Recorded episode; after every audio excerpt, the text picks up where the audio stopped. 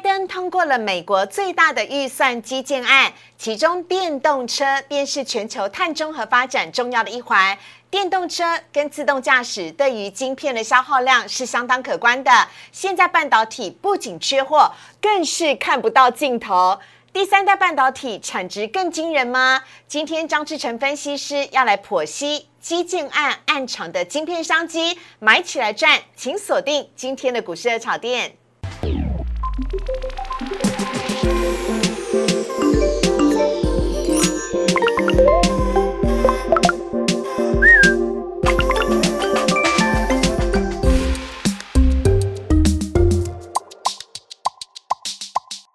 股市炒店标股在里面，大家好，我是主持人施伟。今天在节目当中邀请到好久不见的分析师张志成分析师老师，你好，施伟好，观众朋友大家好。老师呢，好久不见他，但是呢，最近他精准的预测了航运的反弹，但只可惜呢，货柜三雄今天呢却是收黑的，怎么一回事呢？等会我们要请张志成分析师来跟我们好好聊一聊。先来看一下今天的主题啊，今天台股。宇宙人交棒了，元宇宙的表现没有那么亮眼，但钢铁股却上涨喽。另外呢，海空两样情，今天呢，包含长荣、华航呢，表现都非常的好，但是货柜三雄长荣、阳明跟万海呢，却是下跌的。接下来的状况会是由谁来接掌呢？张志成分析师来告诉你。另外。美国总统拜登也报名牌哦，电动车的预算惊人，让第三代的半导体不标都难。好，来看一下今天台股的部分呢。台股今天呢开低之后是在平盘之下的震荡，今天呢美股是全面的收黑的，再加上台股的全指股在上涨的时候遇到了压力，今天包含联电、台积电都是稍微下跌的，再加上午盘过后呢，航运三雄。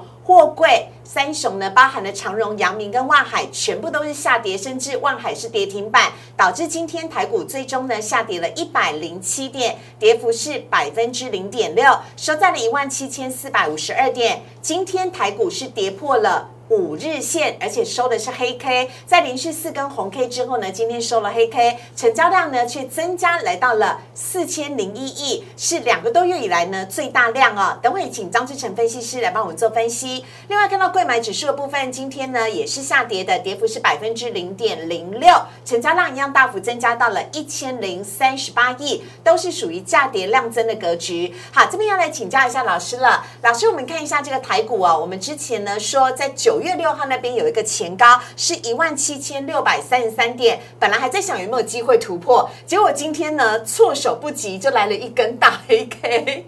老师您怎么看待台股接下来的走向？您怎么解读呢？好，其实哦，这个短线上哦，嗯，一七六三三那个点位哦，嗯，在日 K 来讲，确实看起来是还没有克服。对啊。可是哦，实际上，嗯。哦，我请大家如果可以去看一下大盘的周 K 线，周 K 线部分，周 K 线的部分以当时那一周的收盘点，嗯，其实已经有克服了。哦，那所以投资人可能对于那个点哦，在所谓技术上的意义来讲，嗯，可能大家会有的人初步有有那技术点，然后一定非得一定要怎么样不可。对。可是换个角度来说，嗯，那个点克服了以后，嗯，毕竟这一波我们再回到日 K 线哦，嗯，这一波拉升上来到这个地方。如果那个量哦，大家有发现昨天那个量其实已经出不太出来了。对，假如说量不够，硬是要拉过去，嗯，或是再拉过去更多一点点，嗯，它终究还是要很明显跌回来。哦，所以其实台股在这个阶段，毕竟美国股市已经连跌两天，嗯，所以它在回档下来，这时候是对的。假如说都 真的都是对的，因为如果不不回档的话，变成有些股票大家本来一直在追的那些。呃，宇宙人也好，嗯，或者是很强很强的那些低轨卫星，对，那些题材很热的，嗯，啊，到背后最背后者用追上去的，啊，追上去万一没有人要买了，嗯，跌得很重怎么办？哦，这个这个就是盘变成会不健康，嗯，反正这个时间点来走是健康的，嗯，那为什么健康呢？其实投资人哦，我请大家刚其思维讲到一个很关键的，那一七六三三过了以后，是，其实大家知道那个点过了，你有没有看到两个低点峰谷做起来就变成是一个大底部？哎，对，这是个大底部，对不对？嗯。但是因为我们现在这个图看起来这样，有没有？各位你仔细看，那一七六三三跟之前那还有写个一七六四三，有没有？对。那两个压力点，实际上它都是当时还有一点量哦。嗯。那大家看一下，假设说这一波没有利用美国股市的休息下来，重新酝酿新的主流，要带动这个量起来的话，大家觉得前那两压力点，现在这种勉强才到四千亿的量，有办法不搞啦，不够啦 对，有办法直接跨越过去冲过去吗？呃 不会，那会形成另外是套牢。哎，老师，那接下来会是由谁来带头呢？因为呃，包含了像是今天哦，元宇宙也休息了，钢铁人虽然呢涨上来了，但好像也还不够力，您怎么看待呢？呃，实际上哈、嗯大家都知道，大盘要大涨的时候，一定要靠全指股。嗯，那全指股这一波从一万七千点过后再带上来的时候，嗯，靠的一个是外资在回买的所谓的电子全指股，是。台积电哦，跟联电。哎，可台积电今天是跌耶，老师，害我有点伤心。呃，不要伤心啦，今天跌，其实你觉得跌很多吗？嗯，应该还好啦。嗯，对，应该还好至少还撑在六百块以上。对呀、你看它这个礼拜还是涨的、欸，嗯，这个礼拜现在还还才还涨涨一趴哎嗯，那它但是它今天有个非常大的一个利空，就十月份营收，嗯还是很明显衰退对，哦，大家都知道。对可是我要告诉大家，嗯反而十月份营收衰退，现在还注意的是说，如果台积电它本来在今年的第三季末，嗯所推估的它的第四季的营收还是比第三季还在成长的百分点是不变的话你们要注意哦。对于就是说联电也好，台积电、世界也好，嗯这些半导体公司，大家仔细看他们周黑线的结构，嗯。现在都还落后大盘，没有突破相对当时的压力点，对不对？对，那这就预留个伏笔，嗯。也就是说，未来当大盘大家现在在想象说啊，都涨到这样子了，嗯。怎么还有可能会发展在一万七千六百点以上发展，甚至一万八千点有没有可能？嗯。我告诉大家嗯，这有可能，靠的是谁？靠的就是现在还没完全反映第四季营收的台积电台积电。这一类型公司。那因为台积电，你假如说它已经告诉你第四季的营收的水准是比第三季好，可是十月份的营收是大家先看到数字，哎，是衰退了，嗯。你可能会怕怕的。嗯。但是你们没有想过，嗯。为什么台积电这样预估？嗯。然后他不知道十月份的营收会比较不好吗？嗯，他应该知道，他知道，他等于告诉大家预留未来两个月的营收会很明显的成长。嗯所以投资人要特别关注，就是说前阵子外资啊，然后他甚至有新闻媒体讲说，好像借券放空在狙击半导体啊。嗯我觉得那不是这样子，因为当时的借券放空是为了 FED 的策略性，嗯，还不确定说到底要购债解码多少，是，所以外资必须避险。嗯那现在 FED 确定购债就这个状况也没升息，对，所以外资会慢慢的回头嗯，他会先买超，买超过后再来会做什么事情？嗯借券会开始补。那借券会在什么时候补呢？我告诉大家嗯，它一定会在台积电。我们看大盘已经有点双底结构出来，对不对对？可是你看台积电双底结构出来了没有？没有，好像还没有。对所以你把那个线嘛拉出来。嗯当然，台积电那个双底结构一旦跨越以后嗯，来包含联电嗯，打破我们经典联电周黑有没有哈嗯？联电周黑是上面那个压力点掀盖前面一个压力点，它的双底型的回撤以后也完全突破。嗯，它一旦那个点位直接突破那个颈线压力的时候，是，就会两家公司，你看到外资开始抢目调升目标价，然后这个必须要回补了，然后未来预估多少了，嗯就是会这样子。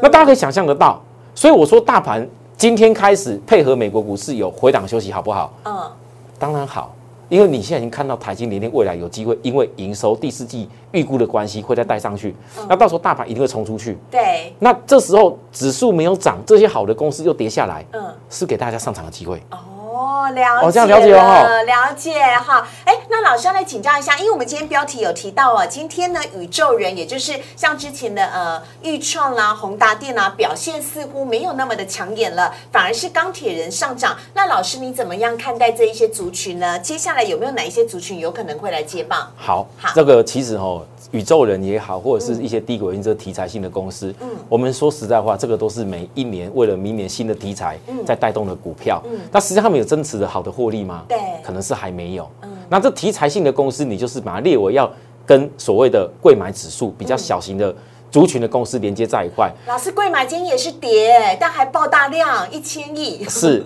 可是你注意看哦，嗯你们翻到贵买指数这一波，刚刚我们一直在讲了，好像没有过当时的一七六三三的位置，贵买指数先过了，有没有看到？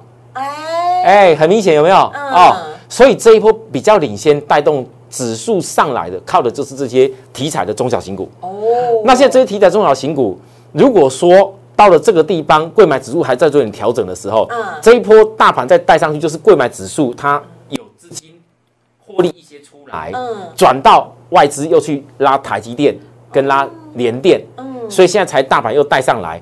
那这个时候，如果说全指股因为美国盘的关系，对有一些被动型的外资必须做一些调节。嗯那这几天就观察，如果贵买指数它还一直维持在当时跨越那个颈线点之上横着在整理的话，对，也不用怕。嗯，或许因为前一波脚没记错是带动贵买指数大涨的是在于一些 I P 系制裁，是，还有包含电动车。对，那这些股票是又休息了大概一个多礼拜了，又有力了，是不是？哎，对对，你要大家注意哦。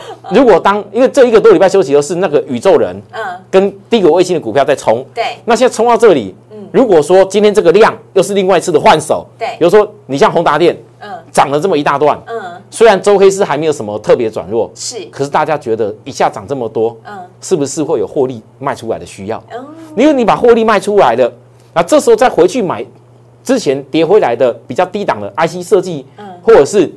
比较低档的那个电动车，对，它是就多资金可以做。嗯，那其实宏达电今天的休息，你跟威盛，嗯，包含到这一波跟着上来的预创，对，逻辑是一样。那我只有一点要提醒大家，因为这几家宇宙人的股票短线拉这么多，最怕一件事情而已。如果这个公司的周 K 开始出现收黑，就代表可能一个礼拜你都被套住了，嗯，那它压力会比较大。所以你从宏达电到威盛，当然本周剩下明天而已啦。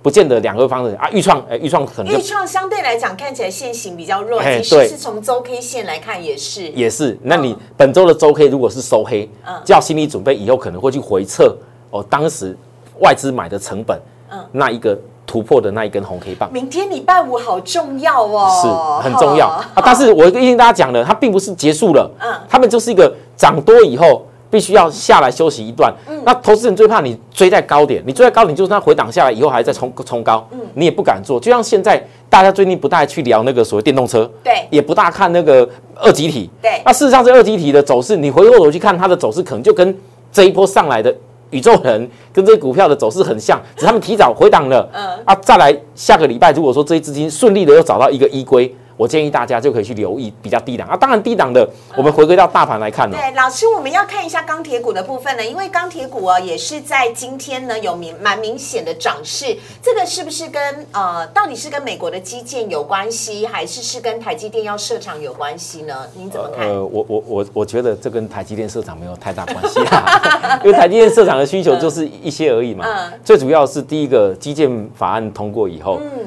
那个中国大陆的那个铁矿砂的报价。已经没有这么严重了。哦。第二个，因为今今年在我记得是八月过后，嗯，那时候铁矿砂会大跌的原因，嗯，包含连带的到了后面带动的 B D I 指数，嗯，原物料相关的散装的指数跌下来，对，都是因为中国它有个总量管控，嗯，它那时候的限电跟限制钢钢的一个生产，都是为了明年的冬季奥运，嗯，很多投资人可能还不知道，嗯。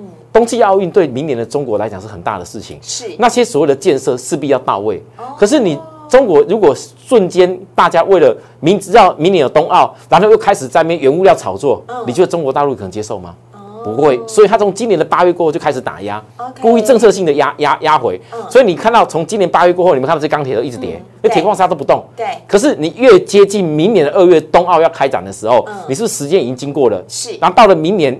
这些新的需求总量管控之下，一开始大家已经拼命的先拉货，那这时候拉货的时候是代表钢铁股，它有时候要提前反应。今天的钢铁股的攻击上来，虽然短期之间有一个这个季线稍微有点阻力，嗯，但是我请大家注意到，来，哎，这没办法放大，不好意思，好，它这个季线，跟前面的日 K 的钢铁指数，我们看到一个同样的缺口，有没有？是，这个就是代表说短线的有两大阻力，它来到这里以后，假设没有异常的爆量，嗯，收黑 K 下来，嗯。它以后还会再攻过去，但是因为不会所有的股票都同步攻，所以你看营收比较好的，像是中钢。好哦，像是微智，它是十月营收比较明显成长，嗯，就会带起来哦，大家就可以观察一下。好，接下来我们来看到今天的三大法人的部分呢。今天三大法人呢合计是卖超了七十九亿哦，连续买了四天之后，今天卖超了，外资卖超七十亿，投信卖超三亿。外资买些什么呢？来看到外资呢，今天买的是大涨的华航、玉山金、开发金、建汉以及永丰金，卖的则是卖了联电、星光金、群创。以及星星跟中红，另外来看到投信的买卖超，投信呢今天呢也是买华邦电、伟全电、第一金、华勤跟华航哦，不是大涨就涨停哦，卖的呢则是华夏、日月光、台塑、旗宏以及雅聚。同时来看到张老师今天的题目呢，要跟大家来讲，拜登也报名牌了，电动车预算惊人，让第三代半导体不标都难。我们先稍微休息一下，进一段广告，请上网搜寻股市热炒店。按赞、订阅、分享，开启小铃铛。哪些股票会涨？哪些股票会跌？独家标股在哪里？股市热炒店告诉你。来看到张志成老师今天带来的主题，要来告诉大家的是，连美国总统拜登也在报名牌啊，在通过的基础建设当中呢，电动车的预算相当的惊人，让第三代半导体跟着要一起飙涨。来看到今天主题的部分，我们现在看到一则新闻，这则新闻当中呢，可以看得到，这是拜登的基建案呢，要极力的来拓充电动车的充电网。在美国上个礼拜五所通过的一兆美元的基础建设法案当中呢，即将投入。五十亿美元来扩建全美高速公路的充电站，同时呢，也注资二十五亿美元来补助电动校车。好，我们赶快有请张志成老师来帮大家做解说。有请老师。好，这个大家看到这则新闻哦，其实第一个想象到的一定是全球。这一波最标的股票叫做特斯拉，真的好标哦！它是美股当中的千金股哦。是，所以哈，其实，在股市的题材当中哦，在我的角度，我会建议投资人，嗯，你要紧扣所谓跟政府政策题材有关系的部分，它会是最容易让你享受到投资的果实。嗯，当然题材性的东西会很多，嗯，可是因为政府的政策，它确保的是未来几年的成长性。那实际上哦，拜登，嗯。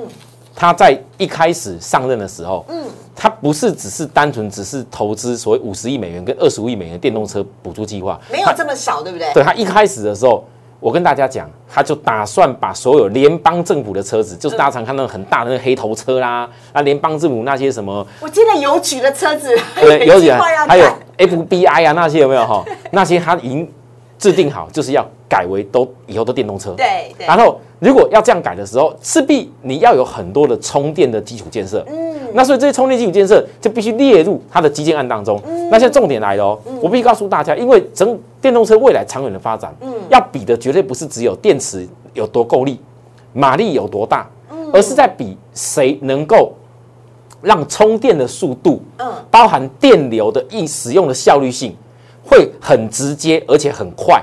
假如大家你你就像很多人有开特斯拉。可是特斯拉如果除了快充之外，你自己在家里充，你可能充一个充到饱要一个小时以上。天哪，太久了，有点久，对不对？对啊。那所以为为什么这个东西会这么久？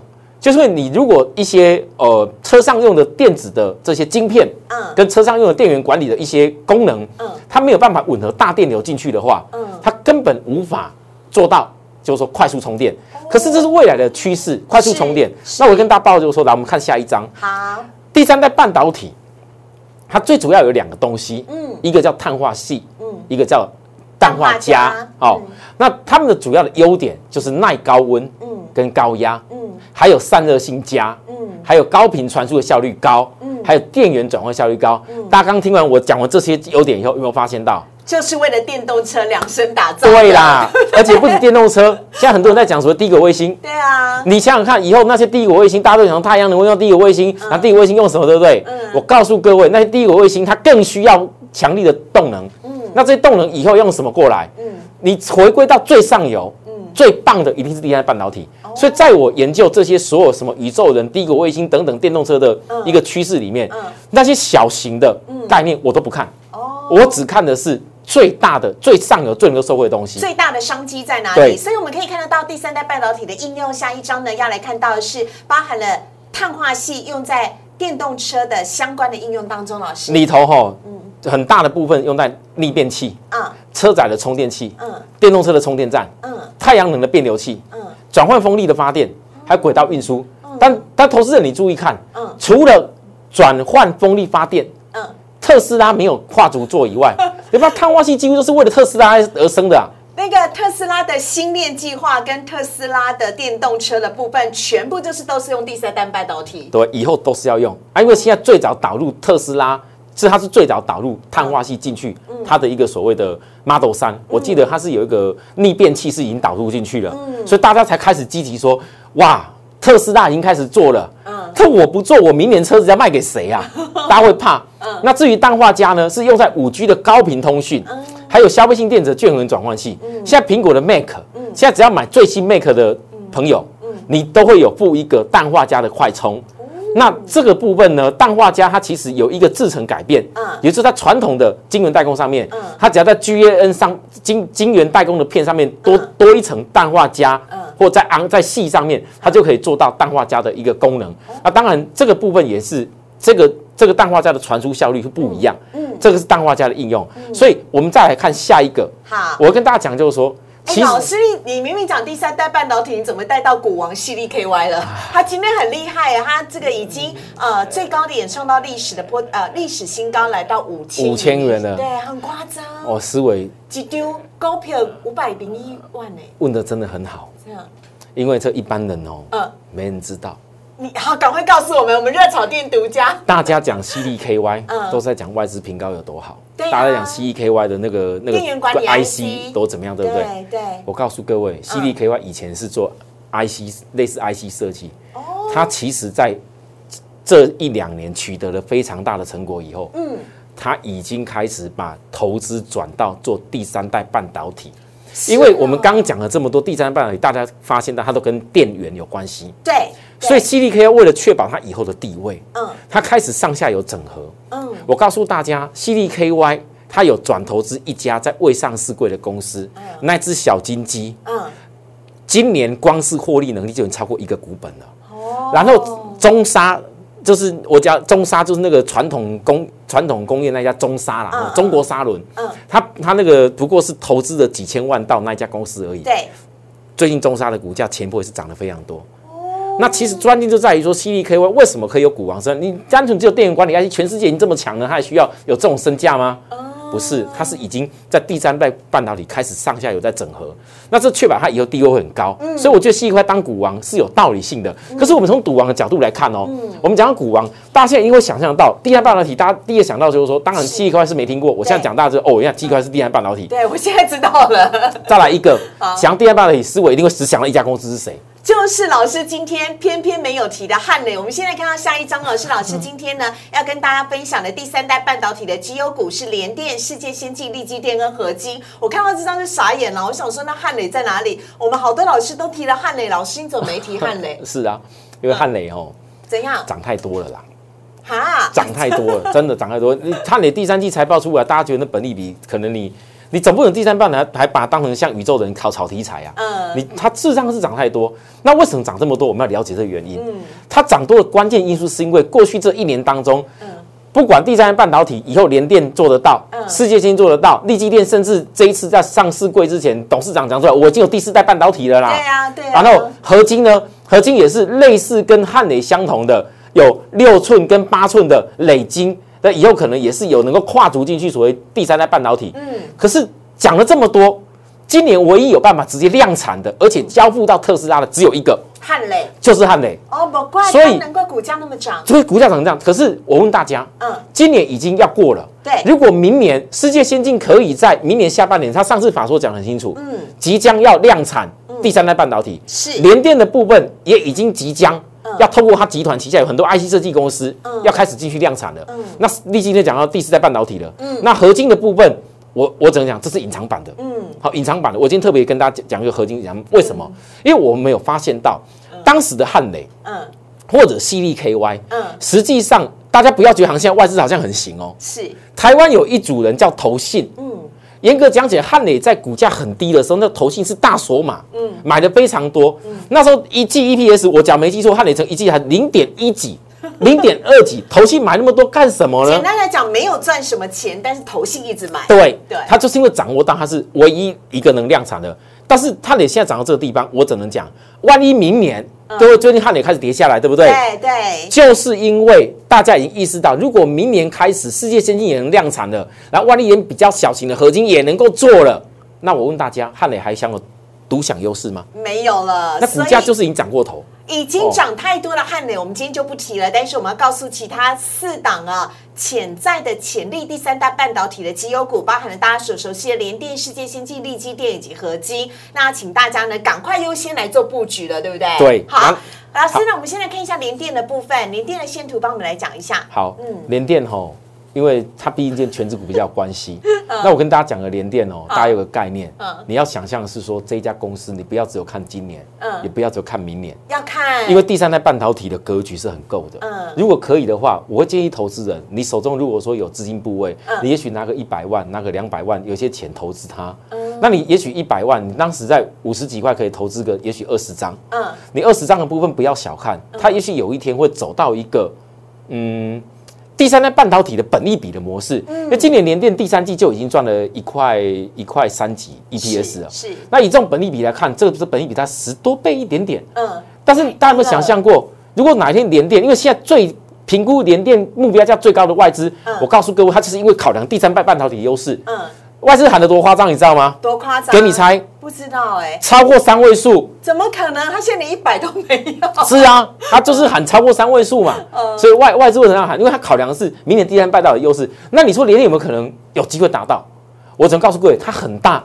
它真的是很大，感觉很牛。嗯，但是我觉得你只要把那目标放远以后，好，股市不会只有会涨还会跌的时候，你只要每一次用那个技术面，嗯，有低有高做来做去，嗯，我告诉大家，其实连电以后要赚一倍都不难。OK，好，一定要记住我说的。那世界先进呢？世界先进，世界先进的走势其实也跟联电很像。嗯，好，因为两家公司，一个可以说是叫台积电集团旗下的，对，另外一个是联电的，对。那因为世界先进它有一些，世界是台有点算台积电小金鸡，对，没错啊，因为台积电有一些可能不能接的单呐，嗯，就是发给世界先进，世界先进对。那那大家了解以后哦，这个车子的市场也会跟现在苹果一样，嗯，有有些部分 IC 也好，嗯，有一些订单，如果苹果有。嗯。非屏阵营就不会同同时坐在一起，对，所以台湾很多供应链你们要去了解，就是说以后可能特斯拉有有谁在供应，嗯，但是非特斯拉体系的可能就又另外一个不同人供应。但是聪明的做法是，我如果今天这样讲，可能我我会想说啊，那我就通包就好了啊，对呀，哎，这也是不错，这个叫做分散配置。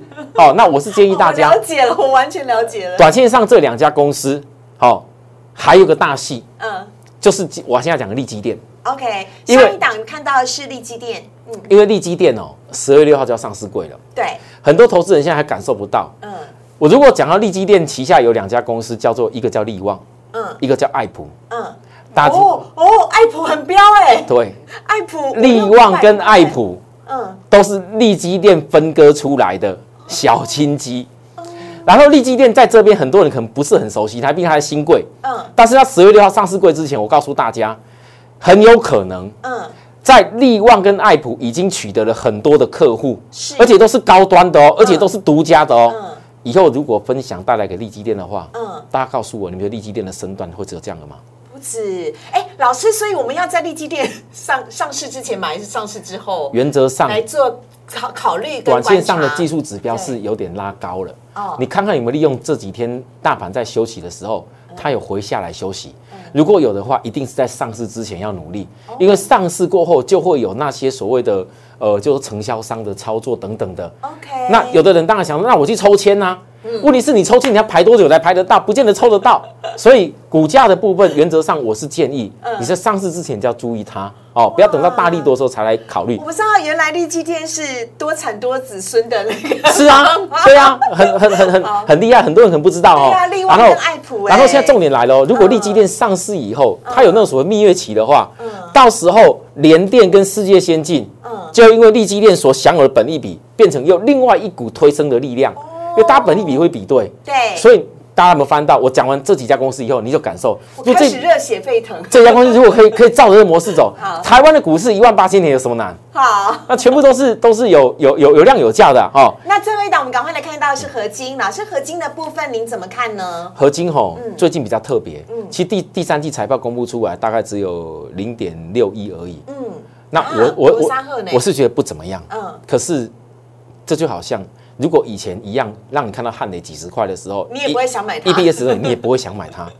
但是我告诉大家，嗯，你们大家现在去努力研究，就是不是有可能有一天，嗯，合金它的第三代半导体跟汉雷一样要量产了。哦，它的股本不是很大，嗯，可是各位你看，它有个特殊性，因为我不晓得导播这有没有办法切出来投信，没有话没关系，没关系的。大家今天节目结束以后，好去研究投信，好像有一点在复制，哎，当时汉磊的模式，嗯。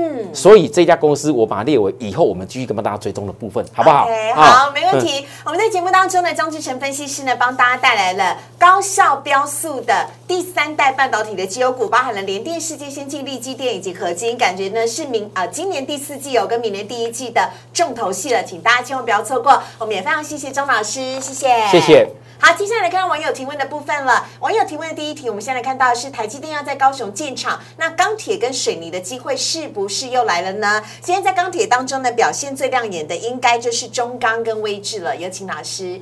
好，在这威智涨停板哦，在这部分哈，嗯，呃，钢铁其实今天大涨的也不是只有这几家了，还有海光啦，还有大成钢啦。对对对。但是哦，我帮大家筛选过来，十月份营收哦，成长越成长是越成长哦，嗯最多的就是威智。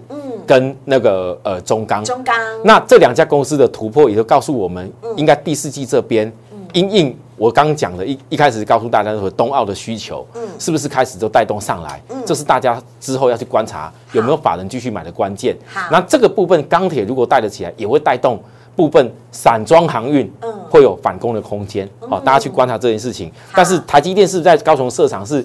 钢铁跟水泥机会，我再强调一次，嗯，要看的是冬奥，并不是看台积电。台积电的建设还是有限的啦，哈。好好，这个是中钢的部分也是一样啦，哈，非常的恭喜中钢十月营收很亮眼。好，下一档呢，我们要来看到的是，呃，又要扬长而去了吗？今天货柜三雄在午盘过后全部杀尾盘，万海跌停板，长荣跟阳明也是一度的跌停。老师，您怎么看待呢？好。这一波行业，您可是精准的预预测了它的呃回档，而它的那个呃 反弹反攻了哈。好来，其实回档我有抓到。投资人假如说反弹了反弹，我现在有机会看看我的那个我自己的节目了，你会发现到我这次我这次在低档跟大家报告长荣的模式的时候，我要告诉大家，嗯，其实外资在十月一过来。嗯，前面的三个礼拜，嗯，就已经买了长荣将近快十万张。我们先看下一张长荣的周 K 线，各位你们发现到，其实那三周长荣的买超当中，嗯，它其实那时候平均价都在九十块以上，都赔钱。是，那时候跌到九十块，说真的都赔钱。嗯，可是那时候我跟大家讲这件事情，外资大家等不大相信。那这种已经大家都告诉你要卖掉卖掉，赶快去追那些电子股的时候，外资一直买，怎么会有机会外资一直买？嗯，但最近涨到这里。我告诉大家，今天虽然大家看到行长荣跟阳明跌下来，万海跌停板，对不对？对。这实际上他们早就已经赚了好多了。你去把当时当时在低档三个礼拜买的价位，到现在涨了超过有的是四成五成，嗯，那他不获利一些吗？嗯，他其实早就获利了。所以这一波到了季线过后，他是把所有日 K 线的空方缺口都补了，嗯，补了以后压力当然会出来，外资不买了，嗯，那你没有人接手，一跌就跌得快，嗯，那现在请投资。今天跌是。今天跌，我认为不是外资大卖的关系，因为外资在前年都卖过了。今天跌是因为有一些投资人一不小心追了，想要做差价，以为说十月份营收利多可以赚一下，以为说第三季财报真的很不错，可以去赚一下。可是这种事情应该早就要在低点知道啦。你现在看到利多的时候，反正外资不买了啊，大家看到大盘压下来了，会怕，就整个宣泄出来，不计代价把它杀出。可是你现在特别注意，这是一个技术上的调整，好，因为它的 EPS。跟营收确实就是那样好，只是有的人可能买的点不对。老师说你暗示有可能长荣后面还有戏吗？还有戏哦，还有戏。为什么还有戏？因为你再来只要观察，我认为外资今天没那么笨。嗯，他在前前几个五天都已经卖了很多了。对，他没有必要在这个地方突然间把它杀出来。是，所以假设你再来长隆这一波回档下来，阳明回档下来，嗯，它毕竟在下档哦，在月均线这里，嗯。你这个月的营收还比上个月好，月均线之下应该不会停留太久。好，如果到了月均线这附近，甚至指标升下来以后，你再看到外资没有一直在卖了，嗯，我建议大家，嗯，很有可能外资还会再做一波。好，所以你看到阳明的周 K 线下面的外资这两天也是卖超的，提醒大家留意。接下来看到最后一题的部分了，华航哦，股价持续的飙涨，月初法人喊话说，华航目标价二十九块。空手去追还来得及吗？老师，我我我觉得哦，华航这里空手去追哦，你只买一咪咪而已啦，赚一咪咪啦，对，赚买一咪咪就好。为什么？因为毕竟涨了这么多，投资人要学个东西哦。任何股票，你知道季线的乖离度太大，所以季乖离是什么？大家看那条黄色线，嗯，那黄色线距离现在。平均价至少差了将近三四成，是啊，你要帮一季赚钱的人去抬那三四成，你觉得合理吗？再好的产业，再好的题材，嗯，也不能够这样做。好，我们给大家看一下华航的月 K 线，好，月 K 线其实已经快要挑战历史压力点了。这么这么多年，两千零九年来，两千零九年呢，大家都大赚啊，持有华航的都赚这么多了，你还帮他抬，我觉得这时候不合逻辑。可是因为今年确实有一个比较特别的现象，是，我认为航空股。嗯。假设以现阶段疫情慢慢逐步要开放的情形之下，它那一时的运输量没有办法消化得掉，就有点类似是海运当时那种塞港的概念，以后可能会产生这种效应。所以华航跟长龙航长期来说，它还是有一个长远的目标点，继续继续往上机会哦。看到长荣行的部分，对，哦，大家注意看，这个跟当时的海运从低档上来的样子是很像的，嗯，只是这两家公司，你到了历史压力点的时候，一定要休息跟尊重，嗯，那未来有一天，假如说有机会快速的休息下来，整理了。还可不可以再上车？呃，也留待我们下次再告诉大家。啊，我是认为可以的，但投资人短线涨那么多之下，自己要商商商量，就是说要稍微的衡量一下，对，再多观察一下。好，在今天节目当中呢，邀请到张志成老师哦，今天带来了热血沸腾的内容，希望可以让大家呢，对于第四季的投资，还有明年第一季的投资有更多的希望。如果你喜欢张志成老师的内容的话，更多标股讯息都在荧幕上面，老师的 Light 跟 Telegram 当中，非常欢迎大家可以加入，跟老师呢一起来。做交流跟分享，老师是非常诚实的分析师，有话就直说，有很多的呃好康的标轨讯息，通通都在里面。如果你喜欢股市的炒店的话，周一到周五的晚上九点半，我们也在 YouTube 首播，非常欢迎大家的加入，请记得帮我们按赞、订阅、分享以及开启小铃铛。我们在今天节目当中，谢谢张志成老师，谢谢谢谢大家，拜拜，好想出去，拜拜。